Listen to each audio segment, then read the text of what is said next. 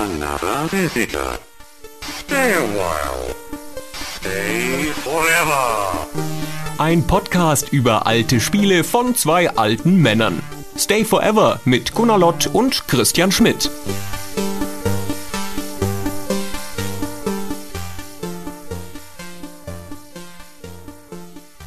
Willkommen, liebe Stay Forever Hörer, bei unserer großen Baustelle der geistigen Weisheiten, wo wir Städte voller historischen und nostalgischen Glanz errichten.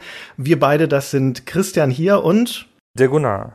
der Gunnar auf der anderen Seite, genau. Und ich habe schon so elegant jetzt mit meiner Einleitung umrissen, welches Spiel heute unser Thema sein wird. Aber sag du es. SimCity. Christian glaubt, dass es eine gute Idee ist, Themen einzuleiten mit Metaphern, die dazu passen. Das hat er schon in anderen Podcasts ad extenso betrieben. Das macht es nicht besser. Ich habe bisher nur positive Erfahrungen damit gemacht, mit der Art von Einleitung. genau. Kommt schon wieder Widerspruch in der ersten Minute. Wir wollen ein Gedankengebäude errichten. Ja, richtig, genau. ja, ja. Also wir wollen über SimCity reden, was insofern tragisch ist, dass wir dieses Problem miteinander haben. Das kam ja schon ein, zwei Mal raus. Der Christian ist ein Lego-Typ und ich bin ein Playmobil-Typ. Mich interessieren immer die ausgedachten Geschichten und den Christian interessiert immer die Mechanik, die kalte, nackte Mechanik. Deswegen ist er natürlich ein großer SimCity-Fan, nehme ich mal an, und ich war es nur so mittel. Absolut. Ich habe mir schon metaphorisch die Hände gerieben seit Monaten, als wir uns auf das, naja, seit Monaten, also zumindest als wir uns auf das Thema geeinigt hatten, weil ich tatsächlich ein ganz großer Fan von SimCity bin. Und das sage ich jetzt auch gerne nochmal, weil ich beim System Shock Podcast das letzte Mal schon so defetistisch angefangen habe zu sagen, dass meine ganzen schönen Erinnerungen an die Spiele eigentlich alle nichtig sind, wenn man es nochmal spielt. Aber das habe ich fast nie, wenn ich Strategiespiele nochmal spiele. Deswegen ist ja die von mir so geschätzte Civilization-Serie auch so episch. Und bei SimCity ist es ganz genauso. Das kann man heute noch mit dem gleichen Genuss spielen wie damals. Das ist fast nicht gealtert. Dementsprechend wird es ein Jubel-Podcast von mir werden, kündige ich schon mal an. Ich finde SimCity 1 ist ganz schön gealtert.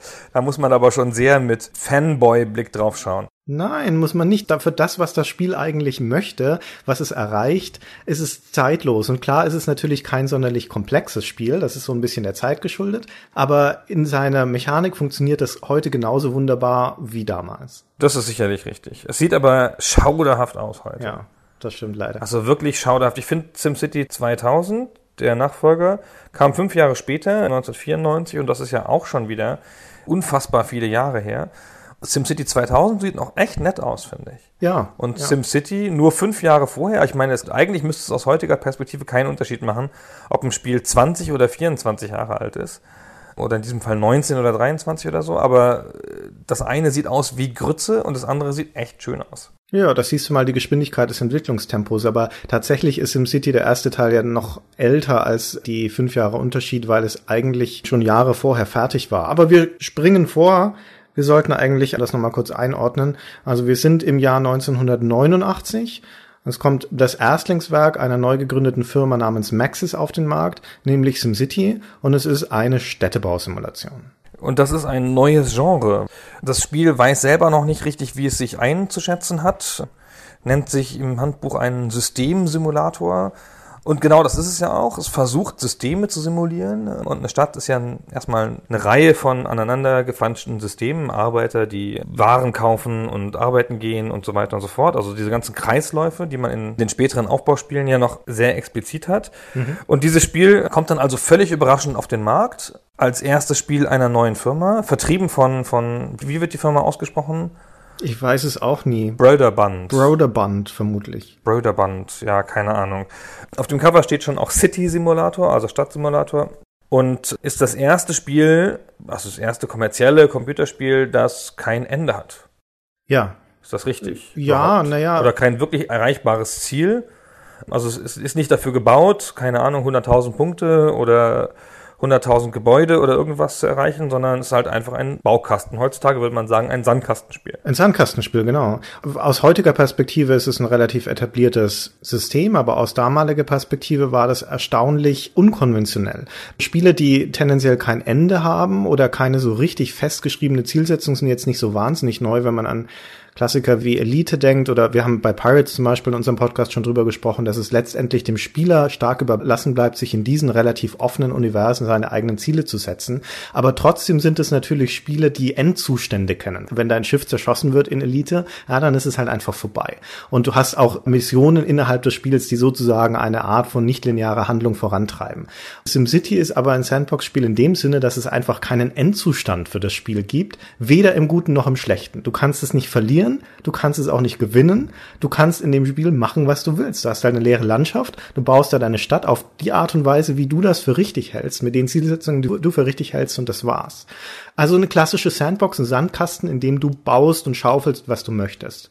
Und das war, wie gesagt, unkonventionell und insofern also auch problematisch, weil der gute Will Wright, der der Designer dahinter ist, das Spiel schon 1986 fertig hatte, hat aber einfach niemanden gefunden, der es auf den Markt bringen wollte. Weil man es nämlich für ein kommerzielles Risiko gehalten hat. Und der Will Wright war ja damals noch nicht die Koryphäe, die er heute ist, sondern hatte damals zu dem Zeitpunkt gerade ein oder zwei Spiele gemacht, darunter das sehr, sehr coole Raid on Bungling Bay und hat dann halt einfach niemanden gefunden und ist dann ein paar Jahre lang mit dem na fertigen Spiel oder dem Prototypen zumindest herumgelaufen in einer Aktentasche vermutlich, bis er auf eine legendäre Pizza Party eingeladen wurde und da jemanden traf, nämlich einen Investor, Chris Brown, also ein Investor, ne, jemand, der halt Geld hat von Haus aus oder von Beruf aus, Beruf Geld haben und der in die Spielebranche einsteigen wollte. Und dann hat er dem sein Leid geklagt und der Brown hatte auch gerade ein Spiel fertig gemacht, für das er noch niemanden gefunden hat oder halb fertig gemacht, ein Flugzeugspiel und dann haben die sich zusammengetan und die Firma Maxis gegründet.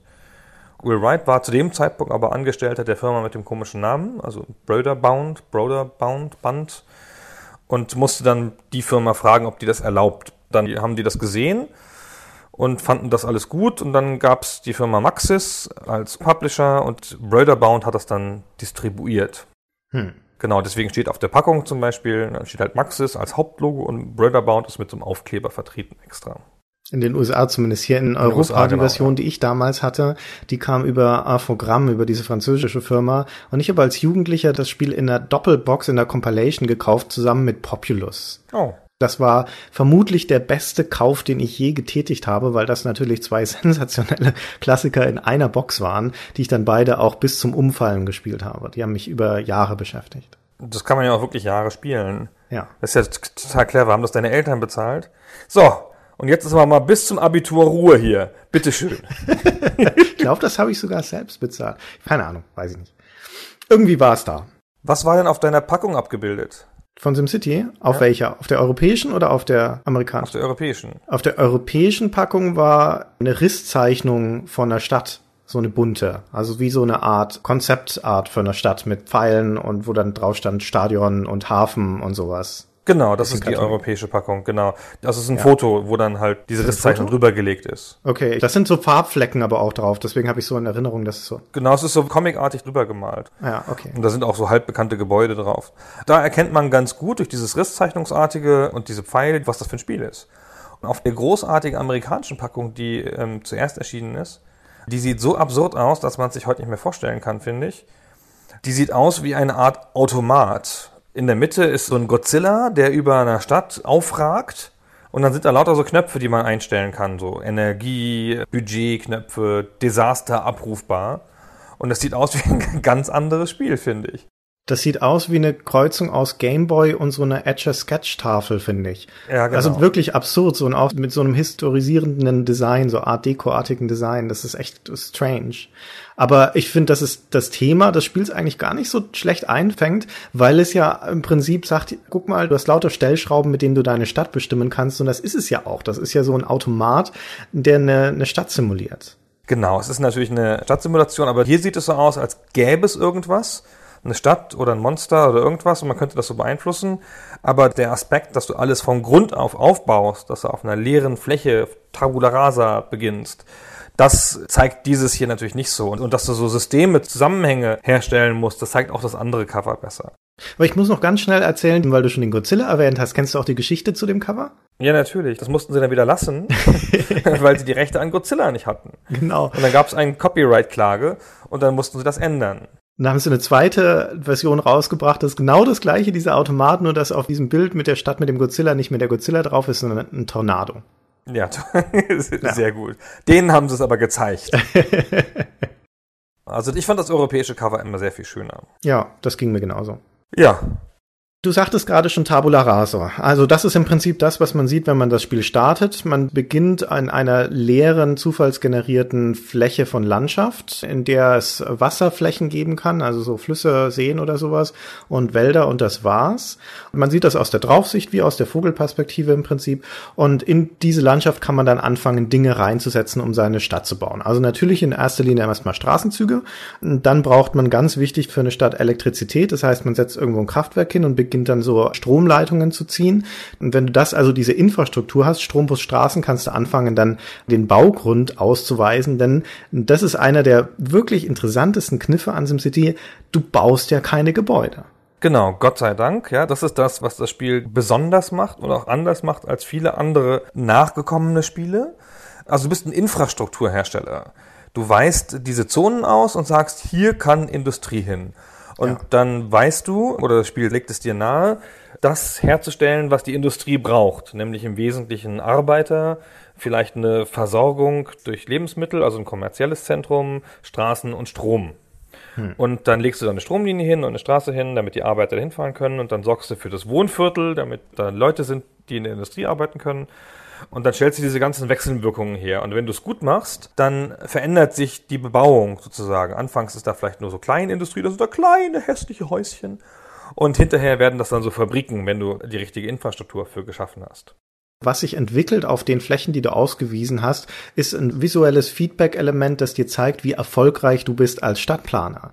Denn letztendlich geht es erstmal um räumliche Verhältnismäßigkeiten, wie du das schon geschildert hast. Da muss halt dann das Industrieviertel idealerweise in einigermaßen erreichbarer Nähe vom Wohnviertel stehen, damit die Arbeiter da hin und her kommen, aber nicht zu nah aneinander, denn so ein Industrieviertel verschmutzt natürlich die Umwelt. Und da möchte keiner wohnen, wenn du direkt neben die Fabrik deine Wohngebäude setzt. Deswegen ein bisschen räumlich trennen trennen. Die Industrie ist effizienter, wenn sie am Wasser sitzt, weil da hat sie bessere Möglichkeiten dann, mm, ja. Chemikalien einzuleiten. Richtig, genau, ja.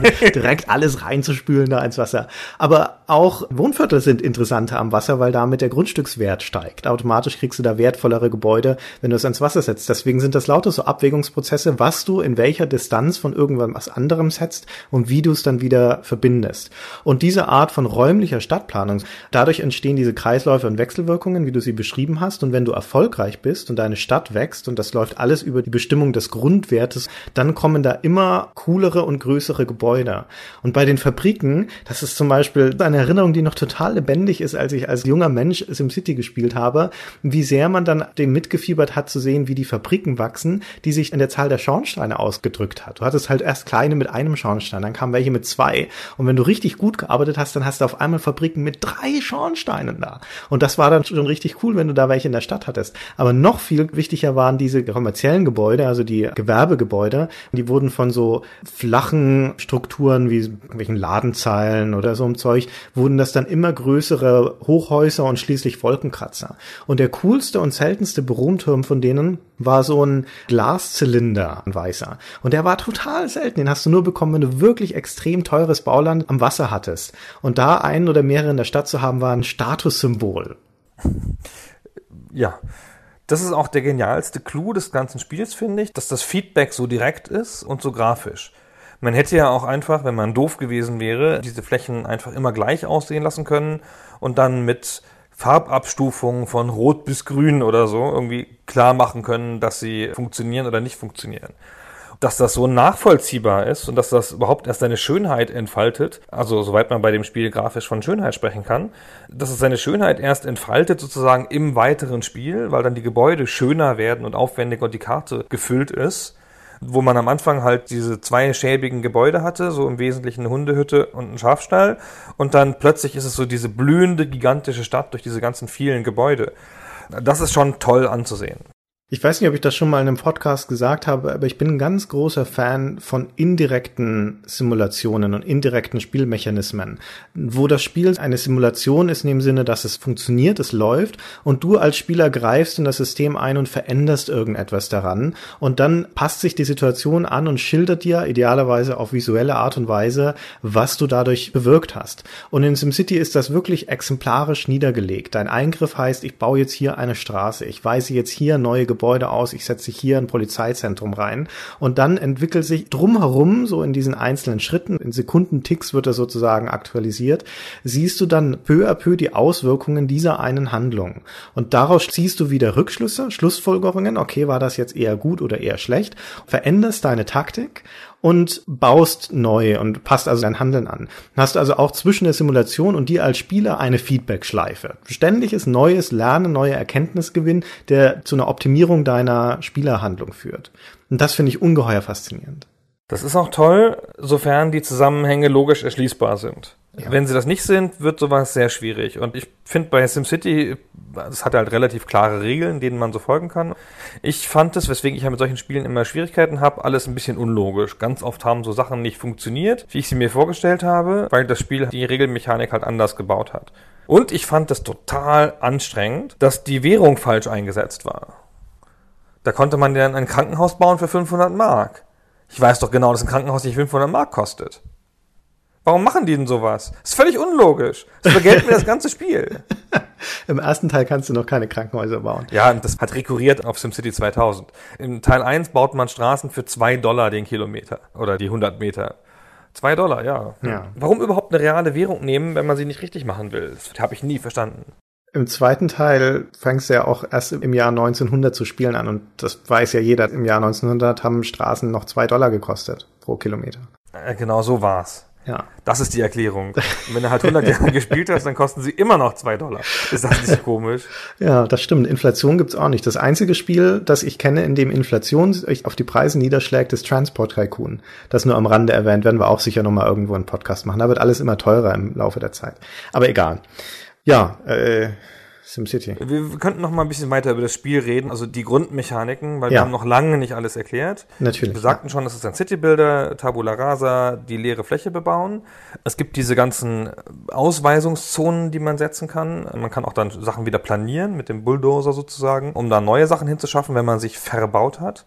Man kann auch Gebäude direkt setzen, nämlich das Polizeidepartement logischerweise und die Feuerwehr. Mhm. Und noch irgendwas, das Kraftwerk auch, oder? Das Kraftwerk setzt man auch direkt. Ja, die setzt man auch direkt. Und den Hafen und den Flughafen auch, also Spezialgebäude sozusagen. Und das Stadion. Und das war's auch schon. Genau, das sind auch schon alle. Und man kann dann noch großartig wählen. Bei den Kraftwerken gibt es zwei Varianten. Das Kohlekraftwerk, das schmutzige oder das explodierende Atomkraftwerk. sie sind beide schwierig. Man möchte sie beide nicht haben. Gerade das Atomkraftwerk ist nun echt kein Spaß.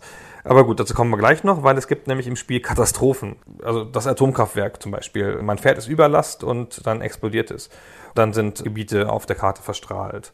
Kann nicht auch das Kohlekraftwerk abbrennen oder sowas? Nee, das, was du jetzt gerade schilderst, ist alles im ist zweiten Zweier, Teil. Im ne? ersten Teil explodieren die Atomkraftwerke. Zweier, ja, ja. Ich habe den ersten Teil nicht so viel gespielt, ich muss es mal gleich sagen. Der Großteil meiner Erinnerung bezieht sich auf den Zweier. Also jedenfalls können diese Sachen passieren. Und man kann sie aber auch selber auslösen, um mal zu sehen, wie die Stadt darauf reagiert, mit dem Katastrophen-Button im Desaster-Menü.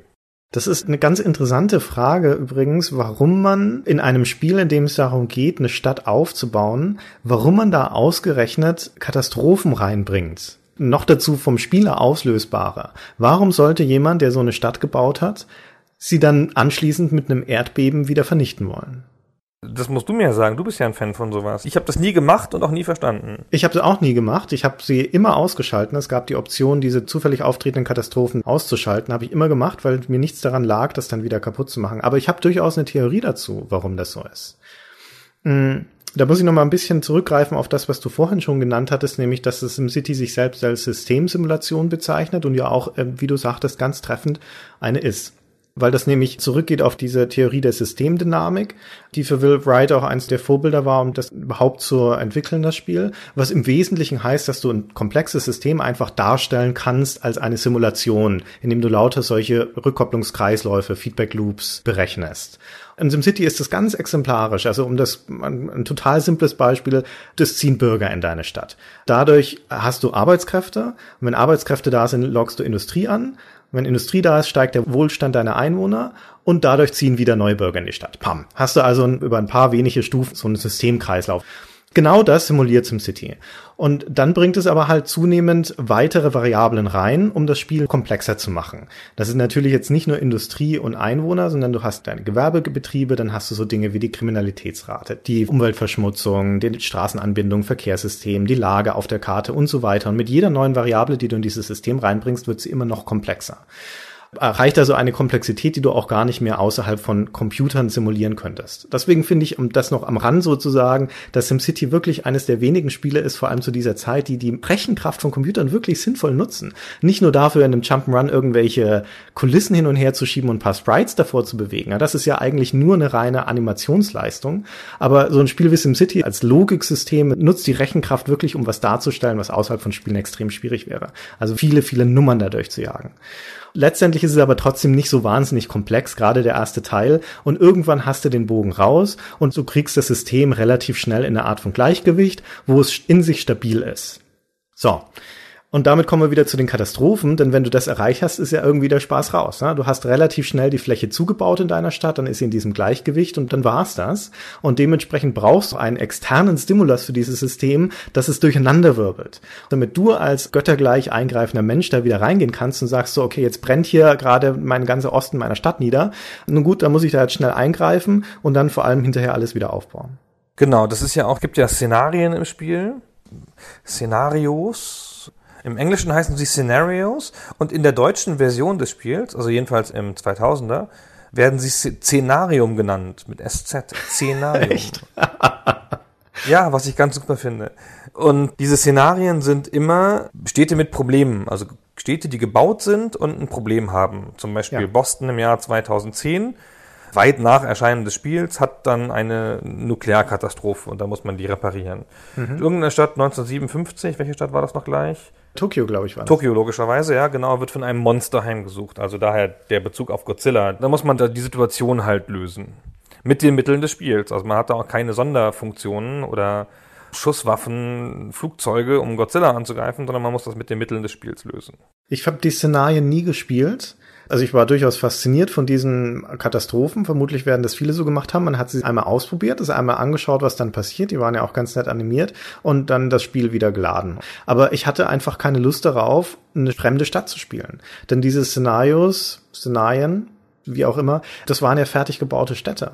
Und dann ging da irgendwas kaputt und du musstest ja erstmal die ganze Stadt erlernen, äh, um zu wissen, was ist eigentlich wo und wie sind die Viertel angeordnet, bevor du sie weiterbauen konntest. Und das war mir viel zu viel Aufwand, hatte ich absolut keine Lust drauf. Genau, ging mir auch so. Also ich bin nun wirklich kein Fan von Baukästen, aber so ein vorgefertigtes Szenario habe ich nur auch nicht gespielt. Das war mir auch zu blöd. Also ich habe auch ein paar ausprobiert, glaube ich, um mal zu gucken, wie so ein Monster dann aussieht oder so, oder eine Explosion. Aber im Wesentlichen wollte ich nur meine eigene Stadt groß machen.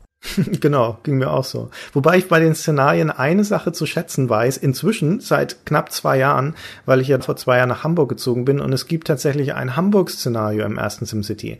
Da wird das Bombardement mit diesen Phosphorbomben 1944 Ende des Zweiten Weltkriegs simuliert und dann brennt halt da die ganze Stadt nieder.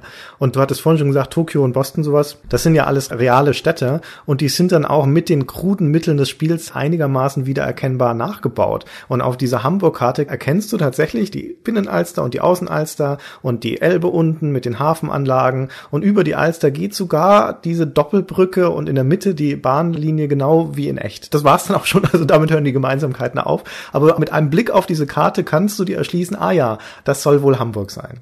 Genau, und dann machst du genau das, was man da natürlich damals gemacht hat. Wenn man zum Beispiel eine Feuerbrunst hat, dann baut man erstmal eine Feuerwehrwache daneben, damit die dann dahin ausrücken kann, weil man hat ja vorher zu wenig gehabt. das ist ja auch wieder sowas, was mich an diesen Spielen so nervt, so schön das alles ist und so. Ich finde das halt immer so unlogisch, dann muss ich halt eine Feuerwache bauen. Und zwar bauen heißt ja setzen quasi. Ching ist sie da. Und dann fährt die da auch sofort los und bekämpft das Feuer.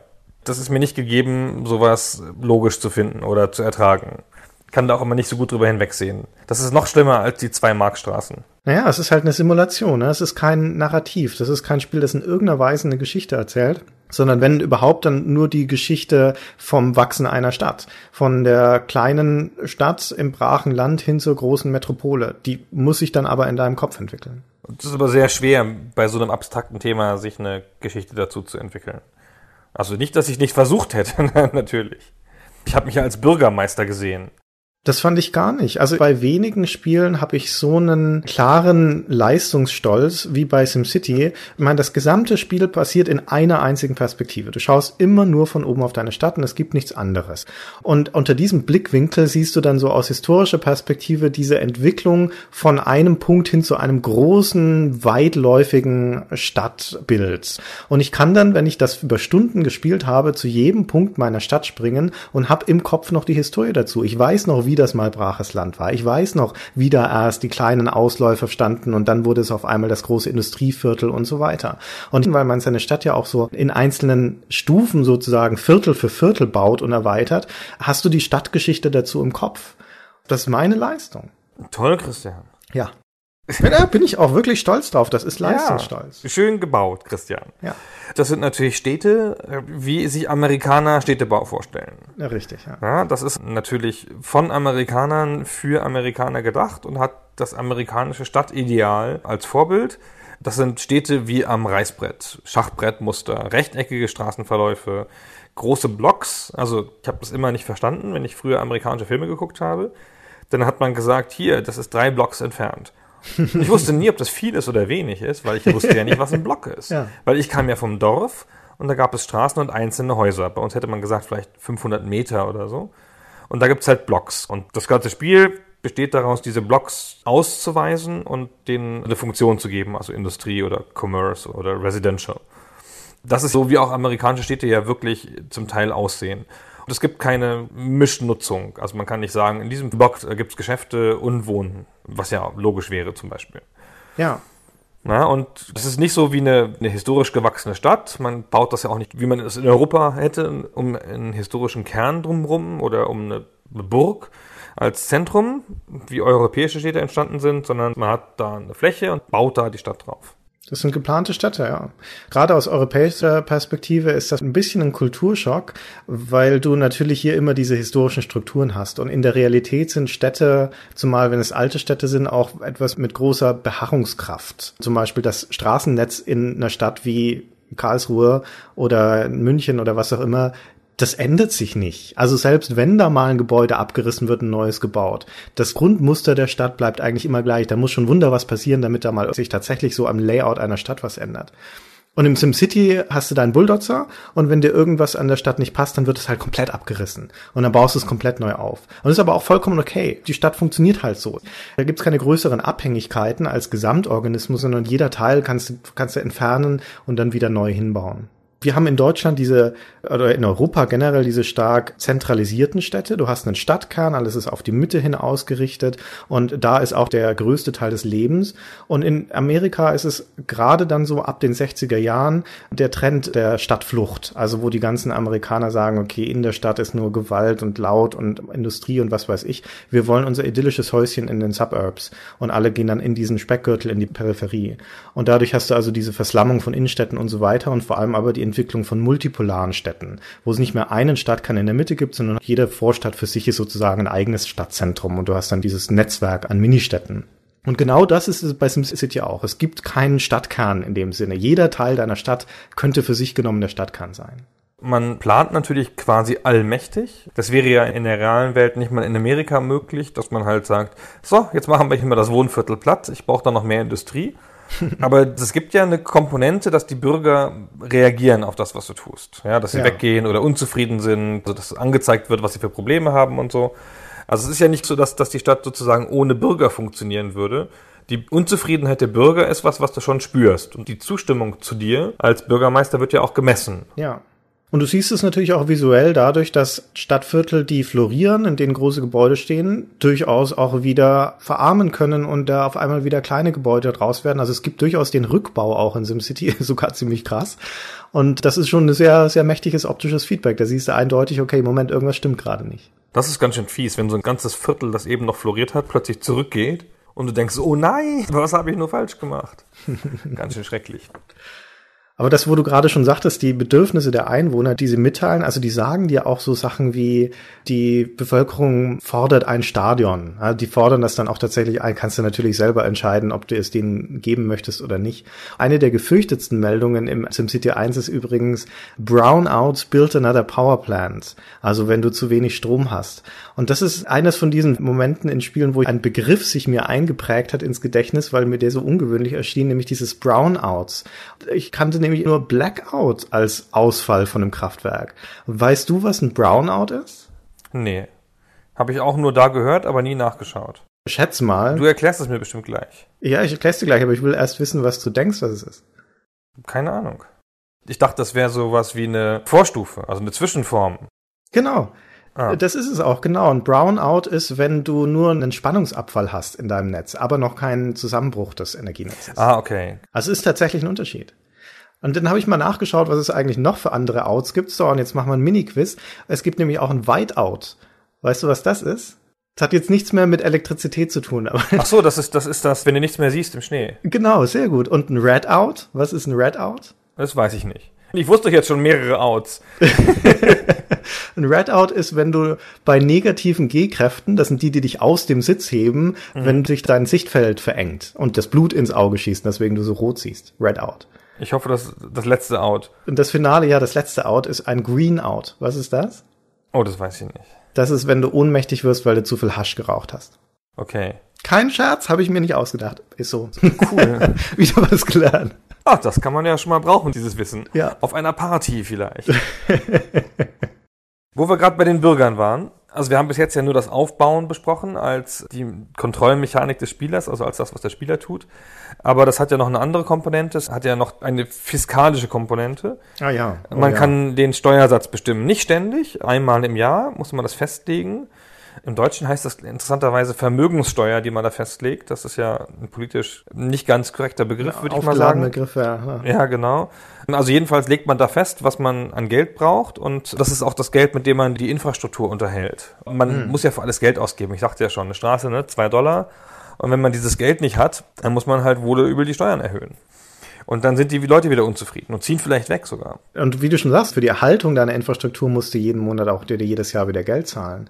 Und das sagt einem das Spiel aber auch nicht. Also zumindest mir war das nicht klar, als ich es gespielt habe, dass wenn du alles vollpflasterst mit Straßen, dass das der sichere Weg in den Ruin ist, weil die natürlich dann wahnsinnig viel Unterhaltskosten haben. Genau, dann bist du halt irgendwie raus. Das ist ganz schön schlimm. Und wie du schon sagtest, du kannst dann entscheiden, ob du zu 100 Prozent wirklich die Unterhaltskosten bezahlen möchtest oder ob du diesen Prozentsatz runterschraubst, wenn du mal klamm bist. Dann steckst du halt nur noch 50 Prozent in den Unterhalt und dann fangen deine Straßen an zu verrotten. Also das ist ja so ein felderbasiertes Spiel. Die Straßen sind ja auch so einzelne Felder und dann verrotten da halt einige und dann bricht auf einmal dein Verkehrsnetz zusammen oder noch schlimmer dein Stromnetz und dann musst du da immer schnell ausbessern. Also ganz dumme Idee. Ich weiß auch nicht, warum man das machen sollte, da dann nicht 100 Prozent Geld reinzustecken. Naja, um eine Einsparmöglichkeit zu haben noch für Notfälle. Aber man kann es ja nicht machen, weil es sofort der sichere Ruin ist. Ja. Genau, im zweiten Teil, im SimCity 2000, wird das dann noch ausgebaut übrigens. Ist auch ein logischer Weg, das Spiel auszubauen oder zu erweitern. Ja, ich fand es immer ein bisschen nervig, weil diese ganze Steuerkram hat mich natürlich nicht so wahnsinnig interessiert. Es ist schon nochmal ein Unterschied, ob du jetzt was baust, also physikalisch da Gebäude reinsteckst, oder ob du dich mit der abstrakten Welt der Zahlen auseinandersetzen musst. Und alles, was mit Steuern und Subventionen und, und Unterhaltszahlungen und sowas zu tun hat, ist natürlich abstrakt. Das wird ja auch nicht visualisiert im Spiel. Das sind halt dann wirklich Felder mit Zahlen. Aber ich fand das immer ganz interessant. Also mir hilft das bei der Narration sozusagen, dass ich halt als Bürgermeister nicht nur den städtischen Bauhof kontrolliere sozusagen, sondern halt auch wirklich Einfluss habe auf die dahinterliegenden Sachen. Also so rudimentär das System bei diesem Spiel jetzt auch ist. Ja, aber um noch was zu den Einwohnern zu sagen, weil du hattest schon angedeutet, dass es also so eine Art Stadtökonomie gibt bei den Bedürfnissen deiner Einwohner. Die wollen natürlich erstmal Häuser, wo sie wohnen können, dann wollen sie eine Arbeitsstelle, dann wollen sie Geschäfte, wo sie hingehen können und so weiter. Und wenn das alles nicht da ist, dann beschweren sie sich bei dir. Das ist relativ naheliegend. Und dann gibt es aber halt auch diese zweiten Einflussfaktoren, wie den Verkehr zum Beispiel, wenn die Straßen verstopft sind, dann ärgert sie das und so weiter. Und aber halt eine der, der ungewöhnlicheren, möchte ich fast sagen, Elemente, Variablen, die in dem Spiel wirklich wichtig ist, erstaunlich wichtig ist, ist die Verschmutzung der Umwelt. Also die Stadtökologie. Und das ist ja schon ein interessantes Element, dass ausgerechnet das in der Stadt drin ist. Was überhaupt keine Rolle spielt im ersten SimCity ist ein viel naheliegende Dinge wie Bildungswesen, gibt keine Schulen im Spiel. Oder Gesundheitsversorgung, gibt keine Krankenhäuser im Spiel, also keine, die man bauen könnte. Also viel naheliegendere Dinge für so eine Systemik einer Stadt.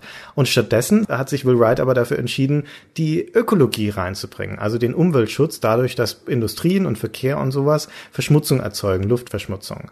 Und das ist extrem stark, finde ich, zeitgenössisch ein Thema der 80er Jahre, denn die 80er Jahre sind ja das Jahrzehnt des aufkommenden Umweltschutzes. Ja, ne, die, wann wurden die Grünen gegründet in Deutschland? 1978? Weiß ich nicht. Nee, 1980 fing es richtig an. In Deutschland war 1980 sind die Grünen gegründet worden, genau. In Karlsruhe übrigens. Oh, Und dann okay. fing das hier an, überhaupt ins Bewusstsein zu kommen.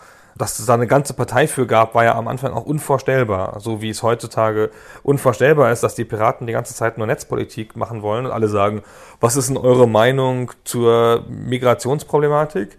Und genauso war es unvorstellbar damals zuerst, dass es eine ganze Partei geben sollte nur für den Umweltschutz.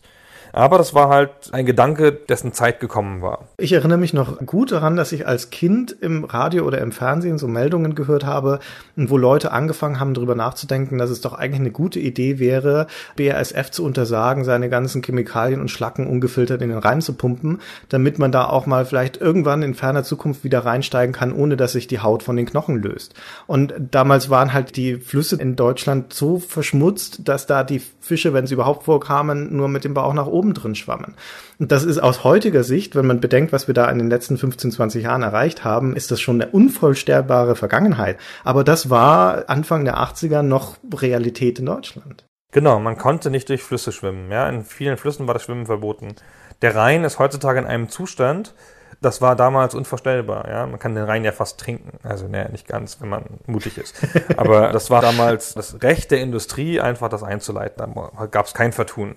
Also es war, wie du sagtest, ein Thema, das in Zeit gekommen war, in den 80ern extrem stark. Und das schlägt sich also in SimCity nieder. SimCity ist ein Spiel, in dem du auf niedrige Verschmutzung in der Stadt achten musst, wo niedrige Umweltverschmutzung ein essentieller Teil der Lebensqualität ist für die Einwohner und wo du auch diverse Möglichkeiten hast, das zu tun. Also zum Beispiel, indem du Parks und Grünland pflanzt, indem du statt auf Individualverkehr auf öffentlichen Nahverkehr gehst. Das ist ein Zugsystem, das du dann darin hast, indem du von der schmutzigen Energie der Kohle auf die die saubere Energie in Anführungszeichen der Atomkraft umsteigst. Und wie gesagt, im ersten SimCity explodieren die auch nicht. Nur in diesem einen Szenario. Da ist das Atomkraftwerk tatsächlich das saubere Kraftwerk. Woran kann man sehen, dass das kein Spiel aus Deutschland ist? Außer die Tatsache, dass die Städte gerade sind? Wenn es in Deutschland entwickelt worden wäre zu der Zeit, hätte es natürlich Waldsterben gegeben. Stimmt. Richtig, ja. Ja, weil nämlich auch heutzutage vielleicht nicht mehr so richtig vorstellbar, als dann diese Öko-Bewegung aufkam. Der eine große Erfolg der Öko-Bewegung war in der Bevölkerung die Angst um den Wald zu verankern. Das gab mhm. halt in den 80er Jahren so eine verbreitete Besorgnis, dass der Waldbestand in Gefahr ist. Es gab ja auch sichtbare Waldschadensbilder, wo man halt in, keine Ahnung, in so ein Berggebiet gehen konnte und sah dann halt absterbende Fichten. Auch weit ab von Industriezonen und so. Das war man halt noch nicht gewohnt. Also die Waldzustandsberichte waren jetzt nicht so, dass man denen hätte wirklich vertrauen können. Und das war auch alles nicht so schlimm, wie es am Anfang gemacht wurde. Aber das war mal was, das hat die Deutschen getroffen. Ja, die hatten wirklich Angst um den Wald. Weil es so eine naheliegende Erklärung dafür gab, nämlich den sauren Regen. Ja, genau, das konnte man dann gleich so schön begründen. Das ist ja eine meiner lang gehegten Theorien, dass der Deutsche ein magisches Denken in Bezug auf den Wald hat, dass der Wald ideologisch aufgeladen ist in Deutschland und dass das für so magische Sachen steht, wie in anderen Ländern halt nicht. So die Natur, das ursprüngliche, das unverfälschte Ich, im Wald kann ich ich sein und die Stadt engt mich ein oder so, keine Ahnung. Jedenfalls hat das die Deutschen total fertig gemacht. Und in Amerika gab es das logischerweise dann nicht so. Das ist jetzt vermutlich weit hergeholt, aber wenn du guckst, was in Amerika in Aufbauspielen produziert wird, das ist das SimCity mit dem Ideal der Stadt, der industrialisierten Metropolis und was haben wir als deutsches Gegenmodell dazu? Wir haben die Siedler-Serie, die ja doch sehr stark dann wieder mit diesem urtümlichen Ideal und mit den Waldlandschaften und in der grünen Wiese Dorfgemeinschaften bauen, das viel stärker in diese Richtung geht. Und auch ja nicht modern ist. Ja, genau, richtig. Ja, das ist ja auch so was Deutsches, dass dann solche Spiele auch immer gerne in so einem fiktiven Mittelalter spielen müssen. Ja, das ist, glaube ich, ein bisschen was Deutsches. So eine Idealisierung von Wald und Kleinsein und, und Mittelalter. Man müsste diesen Kontrast zwischen SimCity und Siedler noch viel weiter erforschen, glaube ich. Auf der einen Seite bei SimCity hast du also die Anonymität der Metropole und das System, das im Vordergrund steht. Auf der anderen Seite bei den Siedlern ist es die Individualität der einzelnen Figuren, die ja auch wirklich detailliert dargestellt werden, die als handelte Personen dann in dem Spiel auftauchen und die die entscheidenden Kräfte sind auf diesem Infrastrukturnetzwerk. Das sind schon sehr unterschiedliche, also fast schon Gegenpole, gegensätzliche Interpretationen der gleichen Thematik. Das stimmt. Also man könnte ja annehmen, dass Amerika die, um die Machbarkeit im Großen geht oder so. Haben wir schon erwähnt, dass das ein Mausspiel ist und Nein. ein Fensterspiel vor allen Dingen auch? Ein Fensterspiel. Ja, also Mausspiele gab es ja dann äh, noch nicht so viele zu der Zeit, aber halt dann zunehmend mehr. Aber es gab so ein Fenster in der Zeit, wo alle Spiele Fenster hatten. Ich, damals fand man das, glaube ich, praktisch. Aber heutzutage finde ich das unerträglich. Also das ist halt so ein Spiel mit wie so ein Windows-Programm im Wesentlichen, ja, mit so einer Menüleiste und Ausklappfeldern und Fenstern, die aufgehen. Fürchterlich. Ja, das ist der Versuch, eine Macintosh-Oberfläche auf dem PC auch darzustellen, denn das darf man nicht vergessen, dass SimCity, äh, der erste Teil und aber auch der zweite Teil, SimCity 2000, kam zuerst für den Macintosh raus, für Apple Computer. Und der erste Teil noch zeitgleich noch für den Amiga. Aber der Amiga hatte ja mit seinem, wie hieß diese Oberfläche? Workbench, oder? Genau, das ist ja auch eine mausgesteuerte Oberfläche. Auf dem PC, also gerade unter DOS, hattest du das halt nicht, aber dir hast du so eine Art Desktop dann auch in dem Spiel und du hast deine Fenster, die du verschieben kannst und die sich überlappen können und die du vergrößern und verkleinern kannst, auf sehr krude Art und Weise, aber hey, es funktioniert. Und die sind auch separate Prozesse, also während dein Simulationsfenster läuft, aktualisiert sich auch die Karte nebenan in Echtzeit. Eigentlich schön. Wie gesagt, heutzutage sieht es sehr absurd aus. Also so gar nicht spielerisch weil es so was sehr funktional mechanisches kriegt durch diese Oberfläche. Die ist ja noch immer gerne grau. Ja, es ist halt in gewisser Weise auch ein Management-Spieler und ja, Desktop ist ja im wörtlichen Sinne eine Schreibtischoberfläche. Ja, und da schiebst du halt dann deine Fenster, deine Dokumente hin und her und triffst dann da deine Entscheidungen. Das Spiel will ja auch keine Immersion erzeugen, sondern dich halt in dieser Allmächtigkeit zeigen. Richtig, ja. Weiter. Was haben wir noch nicht erwähnt? Ja, wir können noch ganz kurz über den Sound und die Animationen sprechen. Das ist nämlich auch relativ kurz abgehandelt, aber dann können wir auch noch mal kurz was einspielen. Es gibt nämlich im Prinzip von beidem nicht viel. Also die wichtigste Animation in, in SimCity ist das ständige Wachsen und Verschwinden von Häusern. Das haben wir nun schon so Genüge geschildert. Und daneben gibt es aber ein ganz entscheidendes Feedback-Element, das ist der Verkehr auf den Straßen. Das sind so mini-animierte Autos, also eine Animationsschleife von Autos. Und je dichter die ist, gerade bei Kreuzungen, desto mehr Verkehr ist da. Ist also auch letztendlich nur ein Feedback-Instrument für dich, um dir zu zeigen, okay, Moment, da habe ich ein Problem. Und dann gibt's aber darüber hinaus noch eine weitere Ebene von Animationen, die ein Gag ist. Und die aber trotzdem für mich erstaunlich viel für die Immersion tut. Und zwar sind das die Verkehrsmittel. Wenn du Schienen baust, dann fährt drauf ein Zug. Wenn du einen Hafen baust, dann kommt ein Schiff. Und wenn du einen Flughafen baust, dann fliegt auf einmal ein Flugzeug über die Karte und ein Hubschrauber. Der Verkehrshubschrauber. Der Verkehrshubschrauber, ja. Ja, Christian, du willst ihn bestimmt einspielen. ja, ich will ihn einspielen, weil das also es gab nicht viele Geräusche im Spiel in der DOS-Version, Musik schon gar nicht. Aber eines der prägendsten Geräusche war dieser Verkehrshubschrauber. Wenn der nämlich eine Stelle überflogen hat, in der gerade viel Verkehr war, dann hat er eine Meldung abgesetzt. Und die klingt so. Ja, was war das? Jetzt sag du mir, was er da sagt. Ich verstehe das nicht. Ich weiß es auch nicht. Es, ist, es endet auf Traffic. Aber Ja. was ist das davor? Also man muss dazu sagen, keine Soundkarten zu der Zeit, also zumindest keine, die SimCity unterstützt hätte. Das wird über den PC-Speaker abgespielt. Und so klingt das auch. Hier, das ist noch der harmlose Sound übrigens. Wenn das schon den Ohren wehgetan hat, wir hören mal schnell rein, wie es klingt, wenn im Spiel eine Katastrophe passiert.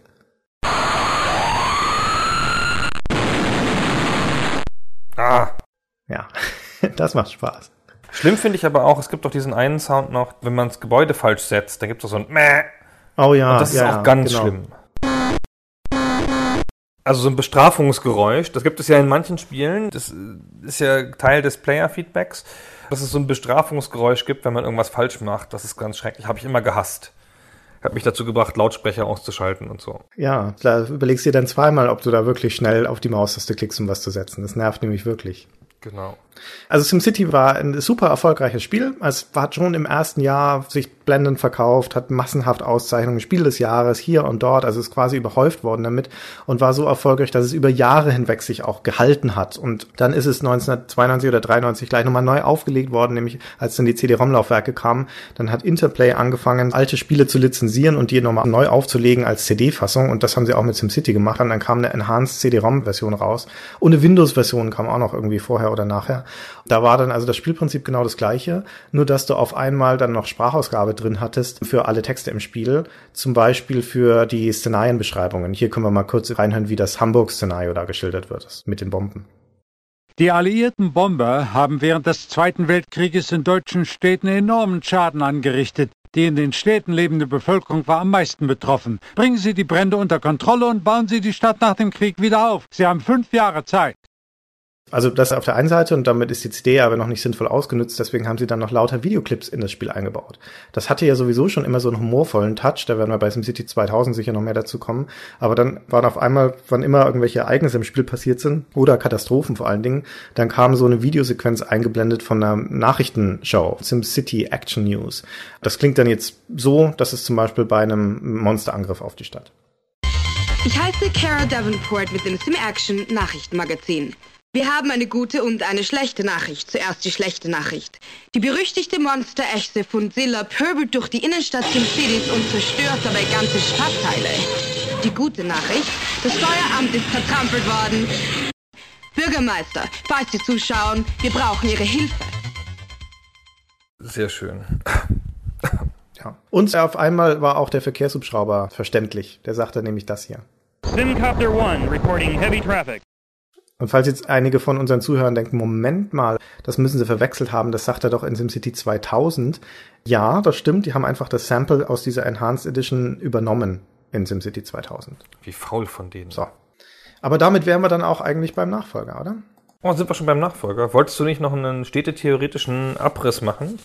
Nee. Na gut. Doch, aber eine Sache wollte ich noch erzählen, weil das so süß ist, finde ich. Erinnerst du dich an die Add-ons, die es zum ersten Teil gab? Ich habe die nicht gespielt. Nee. Ich habe sie auch nicht gespielt. Also ich weiß, dass es einen Versuch gab, das Spielprinzip in andere Zeiten zu übertragen. ja, kriegst du sie noch die. zusammen, was es da war? Es gab auf jeden Fall ein altes, eine mittelalterliche Stadt. Ja. Und dann gab es sicherlich auch ein Add-on mit einer Zukunftsstadt. Genau, mit Zukunftsstädten. Diese beiden genau. gab's. Die SimCity Architecture hießen die. Ancient Cities und Future Cities. 90 und 91 erschienen. Das waren einfach nur Grafiksets. Also die haben am Spielprinzip nichts verändert, sondern nur die Gebäudegrafiken ausgetauscht. So, und jetzt hast du aber ein Problem, wenn du eine Stadt, die Kraftwerke und Elektrizitätslinien und sowas hat, ins Mittelalter verfrachtest, weil wir wissen, im Mittelalter gab es ja noch keine Kraftwerke und noch keinen Strom und sowas. Was machst du jetzt da? Und das, was die dann in diesen Add-ons gemacht haben, ist einfach die Spielmechanismen umzudeuten. Da gibt's dann kein Elektrizitätsnetz, sondern da gibt's dann auf einmal ein Wasserversorgungsnetz, so Aquädukte, und es kommt aus einem Brunnen oder einem Schöpfwerk. Und es gibt natürlich keine Industrie, sondern Kornmühlen und Schmieden in dem Mittelalter. Die Eisenbahn ist ein extra Straßennetz für Ochsenkarren. Das ist alles noch einigermaßen okay, aber spätestens beim Flughafen wird's dann echt ein bisschen gezwungen. Das ist nämlich dann ein Schloss und da kommen dann Drachen und Hexen raus, die über die Karte fliegen, statt Flugzeugen und Hubschraubern. Ja, das fand ich aber ganz hübsch, wie sie in diesen ganzen Szenarien das neu gedeutet haben, die Mechanismen.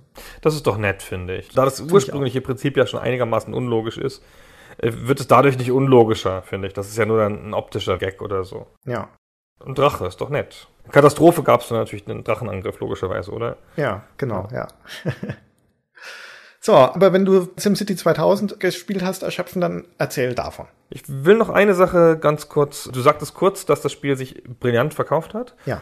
Und das ist ja auch so ein sehr erfolgreiches Spiel. Will Wright wurde damit relativ schnell berühmt, obwohl dann seine nächsten Spiele alle nicht so besonders waren. Aber in Deutschland hat das Spiel natürlich Wertungen im hohen 70er bis niedrigen 80er Bereich gekriegt. Ja, Also ich kann das ja nicht, nicht weiter beweisen, weil ich zu wenig Vergleichswertungen habe, aber ist es nicht schon ein paar Mal passiert, dass wir darüber diskutiert haben, bei so besonders ambitionierten neuen Spielkonzepten, dass da die deutschen Spieletester dann irgendwie gesagt haben, ja, da ist aber das Feature funktioniert nicht, das wollen wir nicht, das finden wir blöd, ist ganz nett höchstens.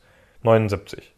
Ich weiß es auch nicht so recht. Ich würde den Spielemagazinen in Deutschland zugute halten, dass das Wertungsniveau generell niedriger war und dass eine 80er-Wertung da schon eine richtig gute Wertung war damals. Diese Wertungsinflation war so ein bisschen zu unserer Zeit dann später.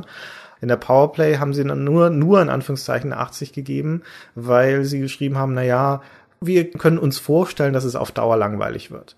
Und es stimmt ja auch. Es wird ja auf Dauer auch langweilig. Aber bis dahin hat man halt unfassbar viel Spaß damit. ich weiß noch, in der ASM wurde geschrieben, naja, das ist sicherlich ein originales Spiel, in Anführungszeichen. also was Neues im Sinne von original. Und durch die Anführungszeichen wurde es so wie was Anrüchiges. So. Okay, das ist dieses moderne Zeug. Keine Ahnung, Leute finden das manchmal gut. Und das wurde mit so ganz, also das ist überhaupt eine Freude, alte Spieletests zu lesen, mit so einer ganz distanzierten Sprache beschrieben und im Wesentlichen eine Funktionsbeschreibung. Ja? Und, und dann kann man natürlich aus diesen alten Tests die Faszination auch nicht richtig rauslesen.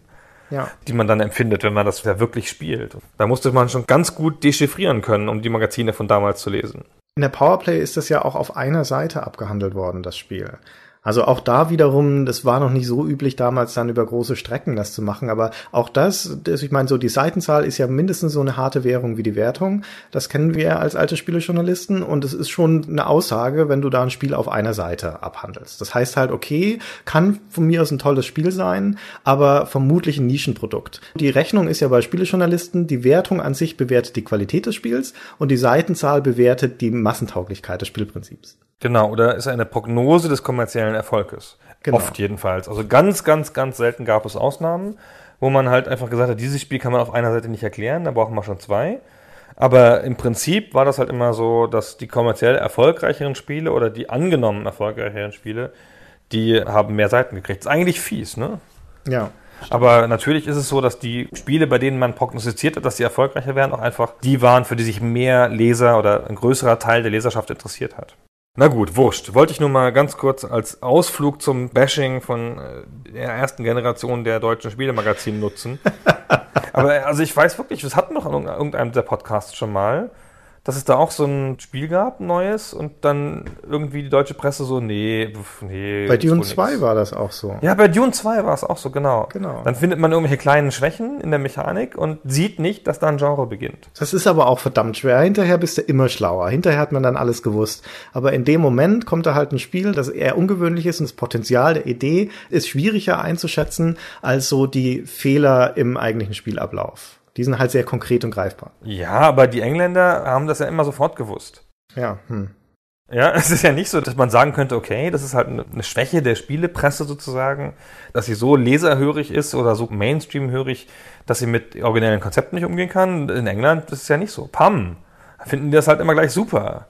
Da sind wir halt schon wieder bei dem unterschiedlichen Blickwinkel auf Spielen. In Deutschland zählt das nicht so viel, was das Spiel eigentlich erreichen möchte. Es zählt das, was es erreicht. Es zählt das Faktische, das Objektiv, in Anführungszeichen Messbare, bis hinunter in die ganzen Fehlern, die sich da aufsummieren. Und die Vision oder das große Bild des Spiels oder des Genres, das, was möglich wäre vielleicht in der Zukunft, ist irrelevant, weil das ist ja nicht das, was die Leute kaufen für Geld. Ja, die kaufen den Titel, die Features. Ja, das stimmt. Das kann aber keine Entschuldigung sein, weil man merkt ja auch aus Spielersicht, ist es ja oft so, dass man die Ambition mitbelohnt im Gefühl. Ja. Und dass Spieler das fühlen und dass es ihnen dann mehr Spaß macht, auch wenn es noch nicht so ganz funktioniert, weil man sich ja selber das auch noch ein bisschen schön denkt. Ja, dass sie viel leichter bereit sind, einen Fehler zu verzeihen. Das letzte Mal, wo ich das so richtig stark gemerkt habe, war bei dieser Armor-Mod, Daisy oder Dayset oder wie auch immer sie genannt wird, die ja eigentlich eine groteske Anhäufung von Fehlern war, aber ein grundlegend faszinierendes Spielprinzip, dass die Leute da wahnsinnig drauf abgegangen sind. Ja, und das macht ja auch was, was es sonst nicht gibt. Ja. Genau, das ist vielleicht sogar der Kern der Sache, ja. Ein Spiel wie Dune 2 oder meinetwegen auch SimCity mag ja noch kleine Probleme haben, obwohl SimCity ja schon ein erstaunlich gutes Spiel ist insgesamt. Hm. Aber es gibt dir halt was, was es woanders wo nicht gibt. So, und dafür nimmst du halt Sachen in Kauf. Und ein gewisser Teil der Spieler hat das logischerweise auch lieber als ein perfektes Stück Wiederholung. Ja, Will Wright hatte nach dem ersten SimCity ein paar Irrläufe gemacht hin zu noch komplexeren Simulationen. Also dann war die Stadt nicht genug, dann hat er mit Sim Earth die Erde simuliert und mit Sim Life die Evolution des Lebens und mit Sim Arndt einen Ameisenhaufen. Das ist aber ein sehr interessantes Spiel, da müssen wir bei Gelegenheit nochmal drüber reden. Das ist ein bisschen eine Ausnahme. Das war alles so mäßig erfolgreich, bis eher nicht.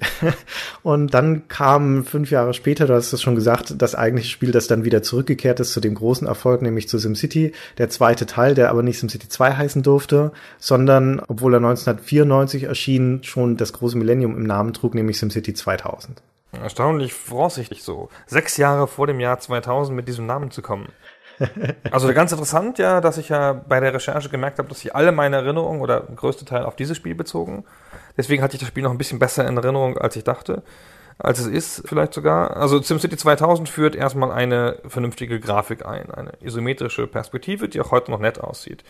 Also es ist nicht mehr diese Draufsicht auf die relativ flache Stadt von oben aus der Hubschrauberperspektive, sondern eine relativ klassische, heute oft gesehene isometrische Perspektive. Die kann man sogar drehen und zoomen, naja, so ein bisschen. Ja. Und die führt Höhenstufen ein. Man kann die Stadt sozusagen wegblenden, so eine Metakarte, und dann kann man da so Wasserlinien und sowas einblenden und da sieht man auch Höhenstufen. Also da kann auch eine Kuhle drin sein. Ich weiß gar nicht, wie man das beschreibt, auf so einem Gitternetz. Du hast ein richtiges Landschaftsrelief mit Bergen, Hügeln, mit Mulden, mit Flüssen, Tälern und so weiter. Es wirkt schon gleich auf den ersten Blick sehr, sehr, sehr viel komplexer. Ja, das stimmt. Viel kleinere Felder auch. Ja, man erschreckt auch sofort, wie, wie viel komplexer es ist. Aber die Stadt wird viel schöner, wenn man sie schön baut. Ja, ja, kommt ein bisschen drauf an. Also dieses Landschaftsrelief ist eine sensationelle Neuerung, die, die sofort viel mehr Herausforderungen in das Spiel reinbringt, weil du auf den Schrägen nicht so gut bauen kannst und weil du viel mehr darauf aufpassen musst, wie du deine Stadt ins Gelände einpasst. Wenn du eine bergige Landschaft hast, es ist eine ganz andere Art der Stadtplanung als im flachen Land. Eine der kleineren Neuerungen, in Anführungszeichen, ist, dass du Straßen jetzt auch schräg bauen kannst. Wir hatten ja schon gesagt, ein bisschen nervig beim ersten SimCity, es gibt nur diese Schachbrettmuster, also nur 90 Grad Winkel für die Straßen. Und jetzt kannst du auch im 45 Grad Winkel Diagonalstraßen bauen. Das hat aber nur das Problem, dass eine diagonale Straße nicht ein Feld verbraucht, sondern zwei, weil die eine Hälfte der Straße jeweils in einem Feld liegt. Also doppelt so viel Raum. Deswegen macht man es natürlich nicht. Das ist eine ganz einfache Kosten-Nutzen-Rechnung. Genau. Hat keinen Sinn gehabt, ja. Ja, das ist aber generell bis heute ein Problem von diesen Städtebausimulationen, die Frage, ob man eine natürliche Art von Straßenverlauf erlauben soll. Also ob die Spieler ihre Straßen frei bauen können und ob vielleicht sogar Kurven, Rundungen und sowas mit drin sein soll, um so ein natürlicheres Stadtbild zu erreichen. Ja, natürlich ist das optisch viel näher an der Realität, aber spielmechanisch, und wir sind ja immer noch bei der Simulation von Systemen, ist es extrem schwierig, weil du dann nicht mehr so gut in Flächen denken kannst, weil du dann auf einmal spitze Winkel drin haben kannst, in die natürlich keine Gebäude reinpassen. Was machst du jetzt mit denen? Dementsprechend ist das ein Vereinfachungsgrad, den du fast immer in Stadtsimulationen findest, dass sie keine spitzen Winkel zulassen. Das stimmt. Bei Siedler war es schön damals, oder? Konnte Ja. man die Straße so ziehen oder hat die sich einfach so da dem Relief angepasst? Ja, da war es halt ein Sechseckmuster statt den viereckigen. Aber Genau. das allein hilft schon, das hat man ja bei Civilization 5 deutlich gesehen, wie diese kleine Änderung schon für ein viel, viel natürlicheres Erscheinungsbild sorgt. SimCity 2000, wir sagten es schon, ist 1994 erschienen, auf DOS noch. Kein Windows-Spiel zunächst, konnte aber schon SVGA, also für bestimmte Ja, Karten. stimmt. Hochauflösende Grafik. Ah, 640 mal 480 Pixel, sensationell. und deswegen, wie gesagt, das sah damals super aus und sieht auch heute noch nicht so aus, dass man würgen muss. Und ist auch noch, wie der Vorgänger, ein Fensterspiel, also mit so aufpoppenden Fensterchen und einer Menüleiste und sowas. Stimmt. Ja, und also im Vergleich zum ersten SimCity ein Quantensprung, was die Komplexität des Systems angeht. Viel, viel, viel mehr an Sachen drin, abgesehen von dem, was wir schon gesagt haben, vor allen Dingen auch bei den ganzen Gebäuden und Systemen. Diese Zonen, die du setzen kannst, also Industrie und Wohngebiete und Kommerzgebiete, gibt es in zwei unterschiedlichen Dichtegraden. Und dann ist jetzt die Wasserversorgung drin und ein Schulsystem und Krankenhäuser und viel, viel mehr Kraftwerke, inklusive auch erneuerbaren Energien. Und dann hast du viel mehr öffentliche Gebäude, und Bibliotheken und Museen und Yachtclubs und was weiß ich alles. Und beim Straßensystem gibt es jetzt auch Busse und es gibt Highways, also Autobahnen und es gibt U-Bahnen. Du kannst unter deiner Stadt U-Bahnen bauen. Also allein dieser massive Grad an zusätzlichen Elementen, der reingekommen ist, macht das Spiel wahnsinnig viel interessanter. Hast du in deiner endlosen Aufzählung Militär erwähnt? Nein, habe ich nicht erwähnt. Ah, okay, genau. Ganz interessant. also das baut man ja auch nicht. Aber ähm, ganz interessant, dass es Militärbasen da gibt, die man nicht selber bestimmen kann, sondern die das Militär einfach anfordert. und sagt, hier können wir bitte Bauland haben. Dann kannst du es machen oder auch nicht. Also die, sagen dir nicht wo, ne? Die, Natürlich nicht. In klassisch realistischer Manier sagen die auf deinem Stadtgebiet und dann entsteht irgendwo an einem wahrscheinlich ausgewürfelten Ort eine ausgewürfelte Basis. Ja. Alle Waffengattungen gibt es, von Rakete über Luftwaffe bis Armee und Marine und so. Und mit denen kann man nichts machen. Aber ich finde es ganz interessant, dass es sie gibt. Bei Katastrophen helfen sie oder sowas, oder? Ja, genau, richtig, ja. Genau. Aber sonst haben sie nicht so eine richtige Funktion im Spiel, außer dass sie da sind und die gute Luft wegatmen. Ist halt ein Prestigeding, wenn du eine Militärbasis in deiner Stadt hast. Das weist das auch sehr als amerikanisches Spiel aus, finde ich. Allein, dass in einem Spiel, das ja nur rein pazifistisch auf Aufbauen ausgerichtet ist, dass da auf einmal dann das Militär auftaucht und sagen kann, so, ich will jetzt hier Land von dir haben. Käme ein deutscher Spielemacher vermutlich nicht auf die Idee, sowas einzubauen oder ein europäischer. Das stimmt. Haben wir auch nicht so eine Tradition mit. Obwohl es hier natürlich mit den amerikanischen Basen, das waren ja schon auch immer kommerzielle Punkte, wo die Städte sehr froh waren, wenn sie sie hatten. Ja. Also wo sich auch Städte darum bemüht haben, eine Ja, Militärbasis das stimmt, der Amerikaner anzusiedeln, weil die wussten, die bringen halt Geld in die Gegend. Ja, aber in SimCity sind sie kein Wirtschaftsfaktor. Genau, da sind sie nur so da. Ja. Ja, da sind sie nur Ballast eigentlich. Also wie gesagt, ein Statussymbol. Ich finde es immer ganz bezeichnend bei solchen Simulationen, was es gibt und was es nicht gibt. Das ist ja eine rationale Entscheidung, die irgendwann getroffen sein muss. Es gibt halt in SimCity 2000 Militär. Obwohl es eigentlich fürs Spiel total irrelevant ist, aber das ist dann halt so ein kultureller Hintergrund, glaube ich. Und es gibt aber zum Beispiel wenige Verwaltungsgebäude in der Stadt. Es gibt zwar ein Rathaus, aber das ist nur ein Dekoobjekt, das erfüllt keinen Zweck. Und es gibt keine Gerichte zum Beispiel. Ja? Es gibt keine Behörden oder irgendwas. Der ganze Strang der Verwaltungsgebäude, der eigentlich essentiell ist für das Funktionieren eines Gemeinwesens, findet nicht statt in SimCity. Ja, weil man, weiß nicht, Judikative ist ja durch die Polizei sozusagen repräsentiert. Ja, äh, und durch Gefängnisse. Also du kannst äh, Polizei und Gefängnisse bauen. Na, dann brauchst du nicht. Wozu brauchst du überhaupt Gerichte? Jetzt fällt's mir Ja, auf. eben, ne? Wenn du Polizei hast und Gefängnisse, dann hast du doch den ganzen Kreislauf schon gebildet. Das, wenn du ein Gefängnis baust, ist übrigens mein Lieblings-Soundeffekt im ganzen Spiel. Das klingt nämlich so. Sehr satter Sound, finde ich. Gefällt mir sehr. Das ist auch das Schönste an Gefängnissen, ist das Geräusch, wenn man sie baut. Ja, da wird irgendjemand weggeschlossen. Irgendein Bösewicht wird da weggeschlossen. Das ist doch ein richtig gutes Gefühl. Also Sachen, die es gibt und die es nicht gibt, Kirchen gibt's aber. Ja, Kirchen gibt es, aber auch wieder, Kirchen kannst du nicht selber bauen, sondern die erscheinen halt einfach. Wie in der realen Welt erscheinen Kirchen einfach von der Kirche gebaut. Ja, sobald sich da 100 Leute, so 110 Häuser um den Block stehen, ist auf einmal eine Kirche da, wie das halt in der echten Welt auch ist. Als wäre nicht in der echten Welt Kirchen jeweils unfassbare Anstrengungen des Gemeinwesens gewesen, um die zu bauen. Nein, bei SimCity entstehen sie einfach so und haben nicht mal eine soziale Funktion so richtig, Nö. sondern sie sind komplett nutzlos. Die sind nutzlos eigentlich. Sie nehmen nur Platz weg, sie bringen dir keine Einwohner oder sowas und du wirst ja auch nicht mehr los. Also wenn du da eine Kirche abreißt, kannst du ja machen mit dem Bulldozer. Im zweiten Teil entsteht irgendwo eine neue und im ersten Teil, und das ist eigentlich richtig krass, wenn du im ersten SimCity eine Kirche abreißt, dann erscheint sofort ein Tornado auf der Karte und Ja. weilst über deine Stadt. Also die Strafe Gottes folgt auf den Fuß. Ja, ist ja klar, ein klares Weltbild. Ja. Ist ein Witz, oder? Von den SimCity-Leuten. Das muss ein Gag sein eigentlich. Gibt es nicht so eine Versicherungskategorie in der Versicherungssprache? Das heißt irgendwie Acts of God oder sowas? Also, ne, so unerklärbare Höhere Sachen, Gewalt, ja, höhere ja. Gewalt, genau. Und ich glaube, daher kam das vielleicht als Anspielung auf sowas oder so und dann halt als Witz noch gemeint. Ja, okay, gut. Oder auch nicht. Ja, aber es bleibt natürlich so, du wirst dafür bestraft, eine Kirche abzureißen. Genau. Naja, und das ist, ist, also doch ein Werturteil, auch wenn es humoristisch gemeint ist. Aber tatsächlich ist SimCity, das darf man nicht vergessen, der erste Teil noch weniger, aber der zweite Teil dann wirklich volle Kanne ist ein augenzwinkerndes Spiel, ein humorgetragenes Spiel. Obwohl es natürlich eine knallharte Simulation ist, aber vieles von dem, was es dann so doch noch an erzählten Elementen enthält und an beschreibenden Elementen vor allem, ist dann halt albern ja, häufig. Also es gibt zum Beispiel diesen Running Gag seit dem zweiten Teil mit den Lamas. Ich weiß nicht, woher das kommt. Weißt du das eigentlich? Nee, weiß ich nicht. Der Will Wright hat für irgendwie eine, eine Lama, sind sein Steckenpferd oder was auch immer. Deswegen gibt es dann da halt einen Lama-Dome und da gibt es dann Statistiken der Lama-Sichtungen und auch der Geschwindigkeitsgrad. Das heißt dann nicht langsam, mittelschnell, sondern das heißt Schildkröte, Lama und Gepard. Ja. Das ist schön. Und das eigentlich sensationelle Humorelement, was halt so komplett over the top und überflüssig eigentlich ist, sind diese Zeitungsartikel. Erinnerst du dich? Oder die Zeitungen an sich? Ja, natürlich, mit so absurden Überschriften, die, keine Ahnung, Hausmeister sitzt im Keller fest und sowas. So zwischen Boulevard, also hat schon Informationen teilweise und äh, sind so zusammengebaut. Ja, aus so Gibt auch Bildchen, ja. genau. Und da steht manchmal was Wichtiges drin und meistens nicht. Machen die nicht so eine wirbelnde Animation?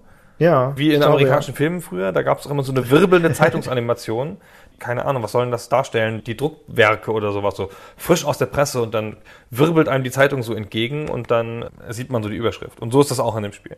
Ja, das sind total absurde Texte, die halt, wie gesagt, so aus Einzelteilen zusammengebaut sind, die aber immer irgendwie einen Bezug haben zu dem, was in der Stadt los ist. Das ist halt irgendwie ein amüsanter Text über Leute, die auf der Straße sitzen oder sowas und der Subtext ist, es gibt nicht genügend Wohnungen in deiner Stadt. Also kannst eigentlich immer irgendwas rauslesen. Genau, und auf der einen Seite gibt es mehr Gebäudetypen und dadurch auch mehr Subsysteme und es gibt dem Spieler mehr Kontrolle auf der Seite der Finanzen weil man nämlich jetzt alle möglichen Industrietypen besteuern kann. Das ist ja auch ein politisches Machtinstrument, die Steuern. Mhm. Über Steuern versucht man ja auch in Deutschland in der Politik, ne, also Niedrigbesteuerung von ökologischer Energie oder sowas, versucht man ja große gesellschaftliche Veränderungen herbeizuführen oder zu befördern. Und das macht das Spiel halt auch, kann man halt machen. Ja. Kann der Stahlverarbeitung niedrigere Steuern geben als dem Flugzeugbau einzelnen Industrien kannst du besteuern, ja.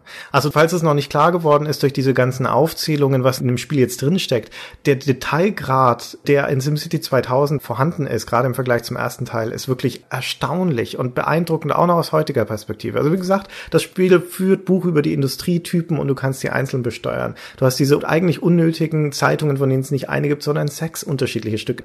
Du hast so Kleinigkeiten, wie wenn du ein Stadion irgendwo hinbaust, dann darfst du auswählen, welche Sportart daran gespielt werden soll und wie der Club heißt der das ist super. Spielt. Das habe ich immer gemacht. Ich stehe darauf. Du kannst jedem einzelnen Haus im Spiel Namen geben. Du kannst überall in deiner Stadt Schilder aufstellen, kannst da draufschreiben, was du möchtest und so weiter. Und wenn man zu viele Bäume fällt, fangen die Bürger an, sich zu beschweren, was wahrscheinlich die deutschen Einwanderer sind. Ja. Ah, das Waldsterben. Ja, aber der Wald wächst ja auch wieder nach. Das sind so Sachen, die bemerkst du eigentlich gar nicht beim ersten Spielen. Erst wenn du dann ein paar Jahrzehnte gespielt hast, merkst du, Moment mal, auf einmal ist ja alles grün überwuchert, weil der Wald auch wächst. Und das Spiel simuliert das Wetter im Hintergrund. Das wird nicht angezeigt, du hast nie Regen oder sowas. Aber wenn es zum Beispiel heiß ist, dann verbraucht deine Stadt mehr Wasser und du musst dann aufpassen, dass auch deine Pumpen genügend nachliefern. Ja, also es hat doch immer wieder Einfluss auf die Systeme. Hast du das als schwierige Erinnerung? Ja, ich habe es als wesentlich schwieriger. Als den ersten Teil schon, ja. ne? Also es wurde auch ein paar Mal zum schwersten Spiel des Jahres gewählt oder sowas, was ja immer nur so eine mittelgute Ehre ist. Ja, also das ist ein bisschen abstrakter Begriff, Schwierigkeiten im Zusammenhang, weil du ja, wie gesagt, es gibt keinen so richtigen Endzustand und du kannst natürlich, deine Stadt kann sich irgendwie festfahren oder kann sich nicht so entwickeln, wie du möchtest und das eigentliche Problem ist, wenn dir das Geld ausgeht. Also wenn du zu viel teure Sachen gebaut hast, dann machst du halt mieser. Und theoretisch kannst du dann alles wieder abreißen und dann halt wieder von vorne anfangen, beziehungsweise so lange, bis deine Stadt wieder einigermaßen auf dem Damm ist, du verkleinerst sie halt. Aber das macht natürlich keiner. Und so diese Balance zu finden, dass du eine Stadt nachhaltig ausbaust, zubaust. Also, dass du langsam so neu zubaust, dass sie auch immer wieder Geld generiert, das muss man erstmal erlernen.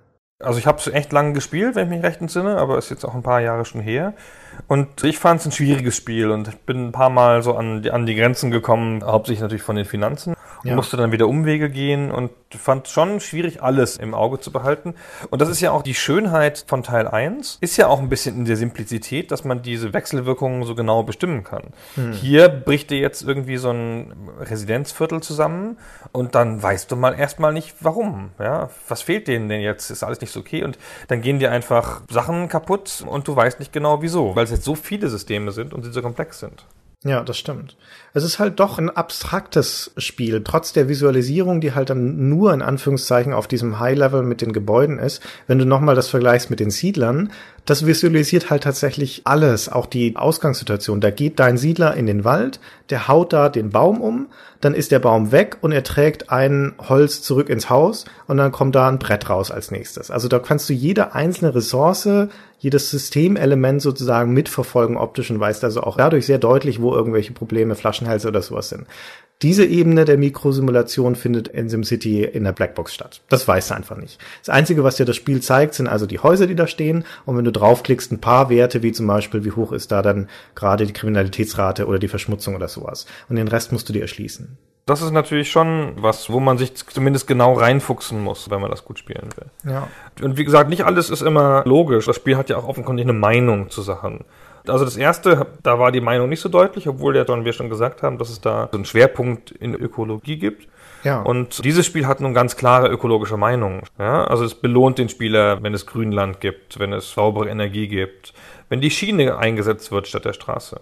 Ja, und bei den Kraftwerkstypen auch ist, wie gesagt, es gibt sehr viel mehr davon und unter anderem auch drei erneuerbare Energien, also die klassischen halt Wasserkraft, Windkraft und Sonnenenergie.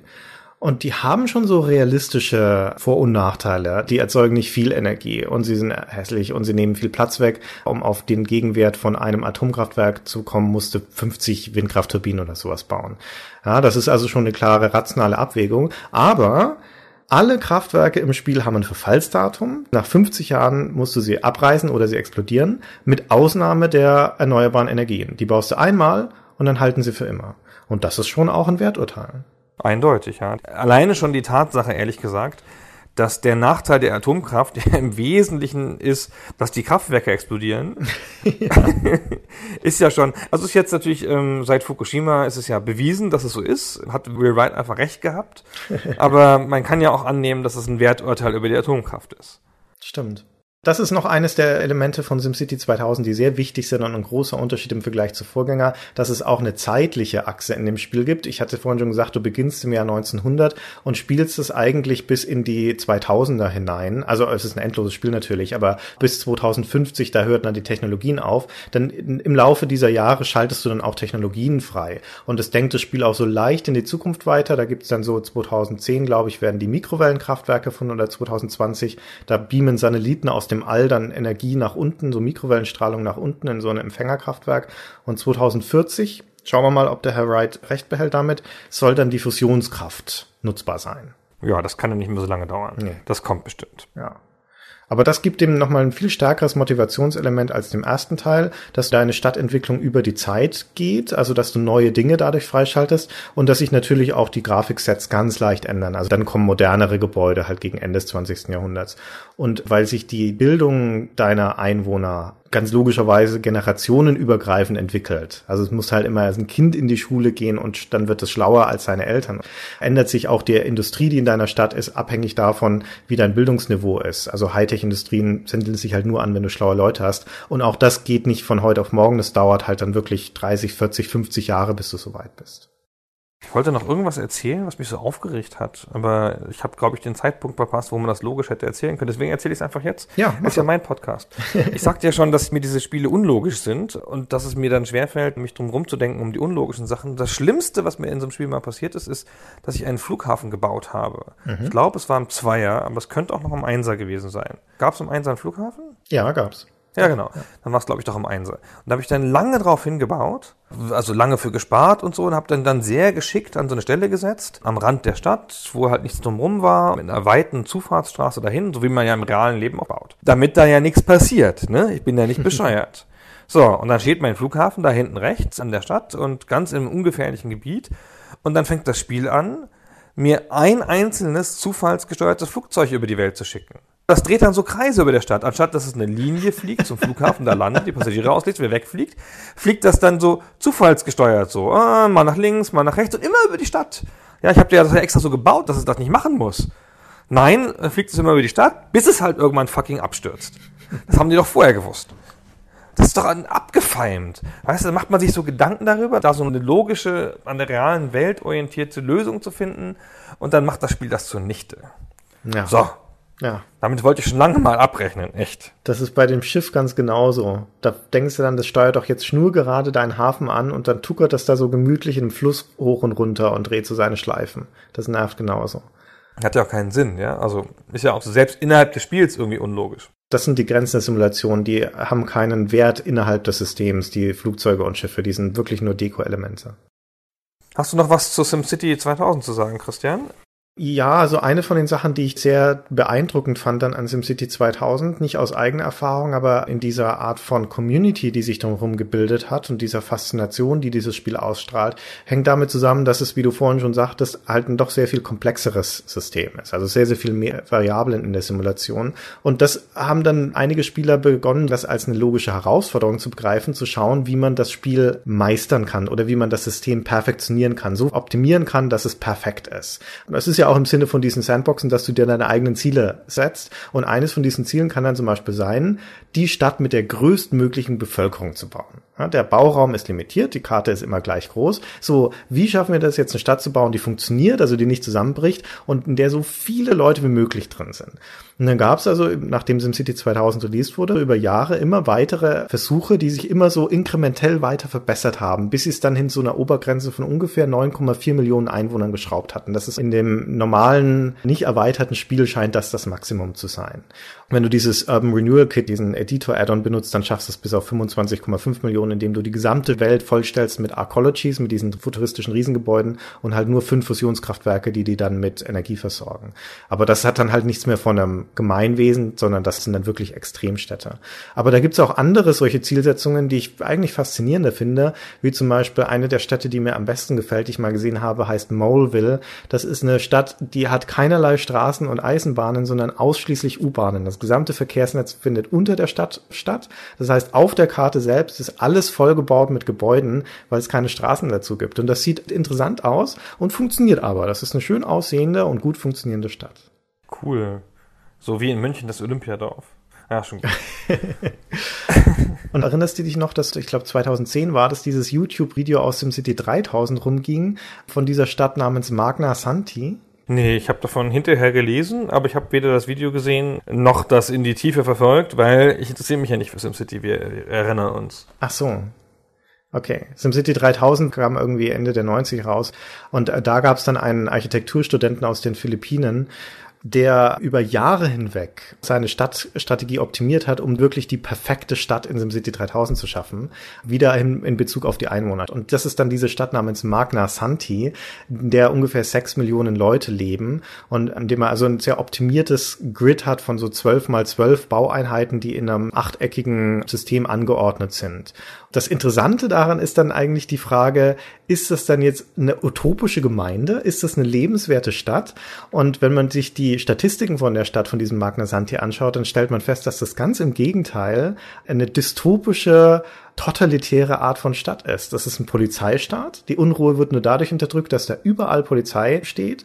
Die Lebenserwartung der Leute liegt bei ungefähr 50 Jahren. Es ist alles komplett verschmutzt. Die leben alle in diesen großen Megabauten und laufen dann wie die Drohnen sozusagen zu ihrer Arbeit und das dann aber halt über Zehntausende von Jahren, weil das ein in sich stabiles System ist. ist also eigentlich diese extrem stark auf eine Variable hin optimierte Stadt ist eine nicht lebenswerte Stadt, die aber trotzdem funktioniert. Interessant. Die, die 6 Millionen, ist das dann viel für SimCity 3000? Das ist das Maximum. Das ist das Maximum. Mehr geht, ja, mehr hat keiner erreicht. Und du kannst eine verschmutzte Stadt haben, die trotzdem das Maximum erreicht. Das ist ja interessant. Genau, ja da zeigt sich im Prinzip dann, was für die Systemsimulation der wichtige Variablen sind und was nicht. Und in dieser Konstellation siehst du, Verschmutzung ist halt auch nicht die entscheidende Variable. Es gibt was, was wichtiger ist, offensichtlich. Ich weiß jetzt nicht, was es ist, möglicherweise die Polizeigewalt oder was auch immer. Dann ist es auch möglich, mit der Verschmutzung zu leben. Sehr abgefahren. Das ist ja Philosophie schon fast. Gab es da nicht mal so ein Experiment mit einer Civilization-Welt, wo man ja, nicht mehr gewinnen ja, konnte. Ja, die total verstrahlt waren, so, ja. Ja, genau. Wo so ein ewiger Krieg herrschte zwischen drei gleich starken Parteien. Ja, stimmt. Sehr spannend. Was wir noch gar nicht richtig gewürdigt haben, was wir zum Abschluss vielleicht noch ein bisschen tun sollten, ist, also wir reden jetzt nicht mehr übrigens über die Teile nach SimCity 2000. Ja. Getreu dem alten Motto, dass nach 1995 eh keine guten Spiele mehr rausgekommen sind. Muss man auch überhaupt nicht mehr drüber reden. Also auch so über aktuelle Desaster zum Thema SimCity wollen wir uns nicht zu äußern. Mhm. Aber vielleicht müssen wir noch ein bisschen über Will Wright reden. Den oh haben ja, wir ein bisschen angeschnitten ja. so, also die Firmengründung und haben so ein bisschen erwähnt, was das für ein Typ ist, aber auch nur ganz leicht. Hast du den mal getroffen? Nicht persönlich, nee. Ich habe ihn einmal sprechen hören bei der Games Convention 2006. Zu welchem Thema? Ich weiß das Thema nicht mehr, ich weiß nur noch den Anlass. Er hat nämlich die Eröffnungsrede der Messe gehalten und in Leipzig, ach, das war noch Zeiten, da gab es immer ein Eröffnungskonzert am ersten Messetag im Gewandhaus. Das war toll, da sind wir ein paar Mal hingegangen. Im Rahmen dieses Konzerts hat der Herr Wright einen Eröffnungsvortrag gehalten. Ich weiß nicht mehr, worum es ging. Das Einzige, was mir noch sehr klar in Erinnerung ist, ist, er hat nämlich eine PowerPoint-Präsentation dazu gehabt. Und er hat im Prinzip zu jedem Satz, den er gesagt hat, ein Bild auf dieser Präsentation gehabt. Das war also klack, klack, klack, klack, klack, immer Bild, Bild, Bild, Bild, Bild und oft äh, witzig. Eine extrem dynamische, richtig mitreißende und witzige, intelligente Rede gehalten. Hat mich sehr beeindruckt. Ich habe sofort wieder vergessen, worum es ging. Das ist eine interessante Erfahrung, das geht mir ganz genauso. Das geht wahrscheinlich allen Leuten so. Der hat so eine mega PowerPoint. Wirklich so, keine Ahnung, wahrscheinlich hunderte und aberhunderte von Slides, die er zu verschiedenen Zwecken rekombiniert und zu verschiedenen Zwecken immer mal wieder einsetzt. Und der hat so ein bisschen einen hastigen Stil zu reden und immer sehr verkopfte Themen. Das ist ja ein Mensch, der offenkundig sich für Systeme interessiert. Ja. Man hat ja auch mal früher gesagt, der macht keine Spiele im klassischen Sinne, sondern Software-Toys oder Designer-Toys oder so, nämlich Sachen ohne Anfang und Ende, also wo es nicht um Gewinnen und Verlieren geht. Bei Spielen geht es ja fast immer um Gewinnen und Verlieren. Und das ist in seinen Spielen, also prototypisch in SimCity, erstmal gar nicht so wichtig. Also der steht für was ganz Besonderes, was es so auch sonst nicht so oft gibt. Also eine Figur wie ihn, der für das Simulieren von Systemen steht, das ist was sehr Besonderes. Und ich habe den gesehen bei so einer ähnlichen Rede, also so einer, auch so einer PowerPoint-gestützten Rede im Jahr 2001 in San Jose auf der GDC dort. Da hat er einen Preis für sein Lebenswerk bekommen. Und da hat er auch so eine ganz hastige Rede gehalten mit tausenden von Bildchen, die total lustig waren. Und man hatte die ganze Zeit dieses ehrfurchtgebietende Gefühl, dass da ein Gigant steht, so von einsteinischen Intelligenzmaßen. Und man wusste 20 Minuten später nicht mehr, worüber er geredet hat. ich habe dann, glaube ich, nochmal über zu Zeiten von Spore so eine ähnliche Rede halten hören und aber keine Ahnung mehr. Schlimm. Dafür sind wir zu doof, Christian. Ja, der galt schon, der Will Wright, gerade zu unserer Zeit so als der Denker unter den Spieledesignern, vielleicht noch mit Chris Crawford zusammen oder sowas, aber der ist ja nochmal eine andere Generation. Ich weiß aber gar nicht, was er jetzt eigentlich macht. Er ist ja nicht mehr bei Electronic Arts. Nee, der hat, ähm, also nochmal ganz kurz zur Geschichte. Wir sagten schon kurz mit Jeff Brown zusammen, wurde die Maxis gegründet. Die sind dann relativ schnell an die Börse gegangen, haben dann da ordentlich Geld eingenommen und die Firma hat aber bloß zwei Jahre gehalten. Und dann wurde sie von EA gekauft für 120 Millionen Dollar. Auch heute noch ein sehr okayer Preis.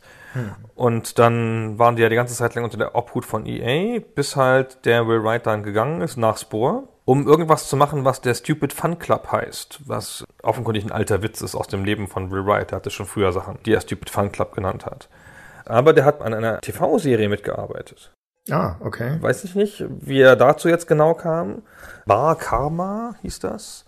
Also da ging es um eine Bar, also wirklich eine Bar, die zwischen den Zeitlinien ist und die was mit Karma zu tun hat, also mit der Schicksalsmacht. Und dann kam man da irgendwie hin und es gab so ein System, also da sind wir wieder bei den Systemen. Er hat so ein Storymaker-System geschrieben, mit dem dann User Geschichten schreiben konnten. Die dann verfilmt worden in dieser Fernsehserie, also auch so eine Rückkopplungsgeschichte. Das war ja, wie gesagt, schon nach Spore, ne, wo er auch die natürlich den Content der Spieler genommen hat. Ja. Und das war sozusagen eine Übertragung ins Fernsehen. Und das waren immer so Geschichten nach einem ganz klaren Muster. Da kommt jemand hin, dem ist was passiert. Dann kriegt er sozusagen in dieser karmischen Bar aufgezeigt, welche Bedeutung das hat. Dann muss er eine lebensentscheidende Entscheidung treffen, dann geht er wieder zurück. Okay, habe ich noch nie davon gehört, aber es klingt gar nicht so schlecht. Keine Ahnung. Also es klingt ganz interessant. Lief wohl 2011 in den USA an. Ich habe nie eine Folge davon gesehen. Keine Ahnung, vielleicht gibt es sowas im Netz, weiß ich Aber aus dem Spieldesign ist er raus, oder? Also ich habe nichts mehr von ihm gehört seitdem. Ich habe dann später nochmal gehört, dass er im Board of Directors sei bei Linden Labs. Ach, bei den Second Life-Machern. Ah, Ja, okay. ist jetzt auch nicht ganz unlogisch so, aber 2011, da war ja Second Life schon lange tot. Oder der Hype jedenfalls vorbei. Keine Ahnung, was er damit macht. Also, ob er da jetzt noch eine spezifische Funktion hat. Also, ich meine, jetzt im Board of Directors sitzen, heißt ja nichts, ja. Nee, das heißt gar nichts. Im Vorstand, ja. Naja, okay. Also schauen wir mal, ob von Will Wright noch mal irgendwas kommt. Spore war ja jetzt nicht so der Mega-Hit. Also interessanter Mensch, hat übrigens sein Unistudium nicht abgeschlossen und ist ein ganz faszinierender, an ganz viel Technik interessierter Typ so. Und der halt, also wie ich es schon sagte, in Systemen denkt. Der hat mit seiner Tochter mal an Roboterbauwettbewerben teilgenommen, Oh, cool. Ha, wo man so Roboter so baut. Kampfroboter. Kampfroboter, genau, die ja gegeneinander kämpfen. Einer seiner Roboter, die er gebaut hat, die sind ja so kleine Roboter, ne, so vielleicht bis Knie hoch oder so, die dann sich selber bewegen können müssen. Müssen auch nicht auf zwei Beinen gehen, logischerweise. Und die haben dann irgendeine Waffe. Und sein Roboter ist auf den anderen zugefahren und hat so ein Stück Mullbinde an dem festgeklebt und ist dann immer um ihn rumgefahren und dann konnte sich nicht mehr bewegen. Und das hat er ein paar Mal gemacht und dann haben sie den gesperrt. Weil der immer gewonnen hat damit. Was für eine clevere Idee. Gut Ja, gedacht. wie cool. Aber muss man erstmal drauf kommen, ne? Also man denkt ja Natürlich, mal ja. ans Kaputtmachen und er denkt halt ans Fesseln. Außerdem geht doch das Gerücht, dass er mal in den 90ern oder nee, Anfang 2000er an so einer Cross-Country Road Race teilgenommen hat. Ach so, ein, dieses Cannonball-Dings. Ja, sowas, genau. Diese illegalen Straßenrennen. Ja. Gibt es eine Reihe von Filmen drüber. Und übrigens ein Spiel, ich frage dich gleich, wie es heißt, dass er da an einem von denen teilgenommen hat und gewonnen hat. Und dann nie wieder teilgenommen hat. Okay. Was muss denn das für ein interessanter Mensch sein? Aber im Ernst, ehemaliger Rennfahrer, Roboterbastler, erfolgreicher Spieldesigner und Ja. cleverer Kopf einfach. Super. Ah, cool, ne? Ja. Und wie heißt jetzt das Spiel, das diese Rennen darstellt? Ach verdammt, ich hatte gehofft, du hast es schon vergessen, weil ich weiß es nicht. Gibt bestimmt mehrere. Ich erinnere mich noch sehr gut an ein Spiel, das hieß The Great Cross Country Road Race. Puh, das habe ich noch nicht mal gehört. Keine Ahnung. Ach, toll. dem C64 erschienen 1981 oder sowas. War, glaube ich, zu, ja genau, zu 64er Zeiten, genau. Keine Ahnung, vielleicht erinnere mich auch falsch und dann finden es wieder googelnde Leser raus. Ich habe das jetzt völlig improvisiert hier. Das werden sie dann sicher mitteilen, ja. Naja, ich bin durch mit allem, was ich zu SimCity sagen wollte, aber eine Sache wollte ich noch schnell anbringen, weil wir vorhin ja auch schon drüber gesprochen haben, das Potenzial in Spielen zu sehen. Lass mich nochmal darauf zurückgehen, dass du sagtest, dass Electronic Arts Maxis gekauft hat. Das lag daran, dass es Maxis nach dem Release von SimCity 2000 nicht mehr so gut ging. Das war natürlich ein großer Hit, aber dann haben sie eine Reihe von Spielen rausgebracht, die veritable Flops waren. Und zwei davon im Speziellen heißen Simcopter und Streets of SimCity. Das eine war eine Flugsimulation, eine zivile mit Rettungsfliegern und das andere war ein Rennspiel mit Schießen. Und beiden gemeinsam war der Gedanke, dass du da Städte aus dem City 2000 importieren konntest, um dann mit dem Helikopter durch deine Städte zu fliegen oder mit dem Auto unten rumzurasen. So, also wie gesagt, beides nicht so erfolgreich, weil die Spiele verbuggt und irgendwie doof waren. Und dann ging es Maxis so schlecht, dass sie dann eben Übernahmekandidat waren und von EA geschluckt wurden. Aber der Gedanke, der sich darin ausdrückt, den finde ich extrem faszinierend, weil das nämlich der Ansatz ist von einer vertikal integrierten Simulation. SimCity an sich ist ja auf so einer mittelgroßen Ebene der Stadt. Und dann hat Will Wright aber erstmal angefangen, mit, ich sagte schon, Sim Earth, Sim Life und sowas, auf die Makroebene zu gehen und da rauszuzoomen sozusagen. Also über der Stadt ist die Region, über dem Region ist das Land und dann darüber die Welt. Und seine nächsten Entwicklungen waren also mit Simcopter und Streets of SimCity auf diese Mikroebene zu gehen und sozusagen reinzuzoomen in diese Stadt und zu sagen, okay, wie wäre das dann, wenn ich die Stadt, die ich gebaut habe, dann aus der Perspektive von unten als einer der Einwohner gleich noch sehen könnte? Das Konzept hat dann letztendlich zu den Sims geführt, was ja eigentlich ein rein gezoomter Gedanke ist, in dieser Stadt das Leben einer Familie in so einem Häuserblock zu simulieren. Und das wissen wir ja alle, war dann letztendlich so die zündende Idee, die richtig erfolgreich war. Aber der eigentliche logische Schritt, der irgendwie fehlt, ist das alles zusammen vertikal zu integrieren und zu sagen, eine Simulation, wo ich von der Welt hinunter auf eine Stadt gehen kann, vielleicht in einem MMO tatsächlich in so einer persistenten Welt und in dieser Stadt, die aber auch Spieler gebaut ist, dann wiederum hinunter auf so einer GTA-artige Ebene, wo ich mich dann in dem Leben von einzelnen Leuten bewege. Wäre das nicht eigentlich das nächste Ding? Naja, Spore sollte doch so ein ganz bisschen so sein anfangs, oder nicht? Ja. Also ich glaube, die Tatsache, dass Spore so eine reduzierte Komplexität hat an vielen Stellen, ist genau dem geschuldet, dem Gefühl, dass man das zoombar machen muss und dass man deswegen die Komplexität nicht mehr erreichen kann. Bei Spore ist es so, dass du tatsächlich vom Kleinen ins Große gehst, also von dem Individuum, von der Zelle hin dann letztendlich zum ganzen Universum. Aber das ist keine verbundene Simulation. Also wenn du auf diesem Universum zum Beispiel bist, wird ja das Lebewesen nicht mehr simuliert in dem Moment. Genau, das ist dann weg, ja. Da Ja, kannst du nicht genau, wieder zurückgehen, das ist sehr schade eigentlich, ne? Ich dachte aber schon eigentlich an eine wirkliche, komplexe, komplett integrierte Simulation. Von ganz oben bis nach ganz unten. Ist natürlich utopisch und hat extreme Probleme, nicht zuletzt das Geschwindigkeitsproblem. Wenn ich meine Stadt baue, muss die Geschwindigkeit ganz anders laufen, als wenn ich mich unten drin bewege. Deswegen kann das eigentlich gar nicht parallel stattfinden. Aber als Gedankenspiel finde ich es trotzdem sehr faszinierend.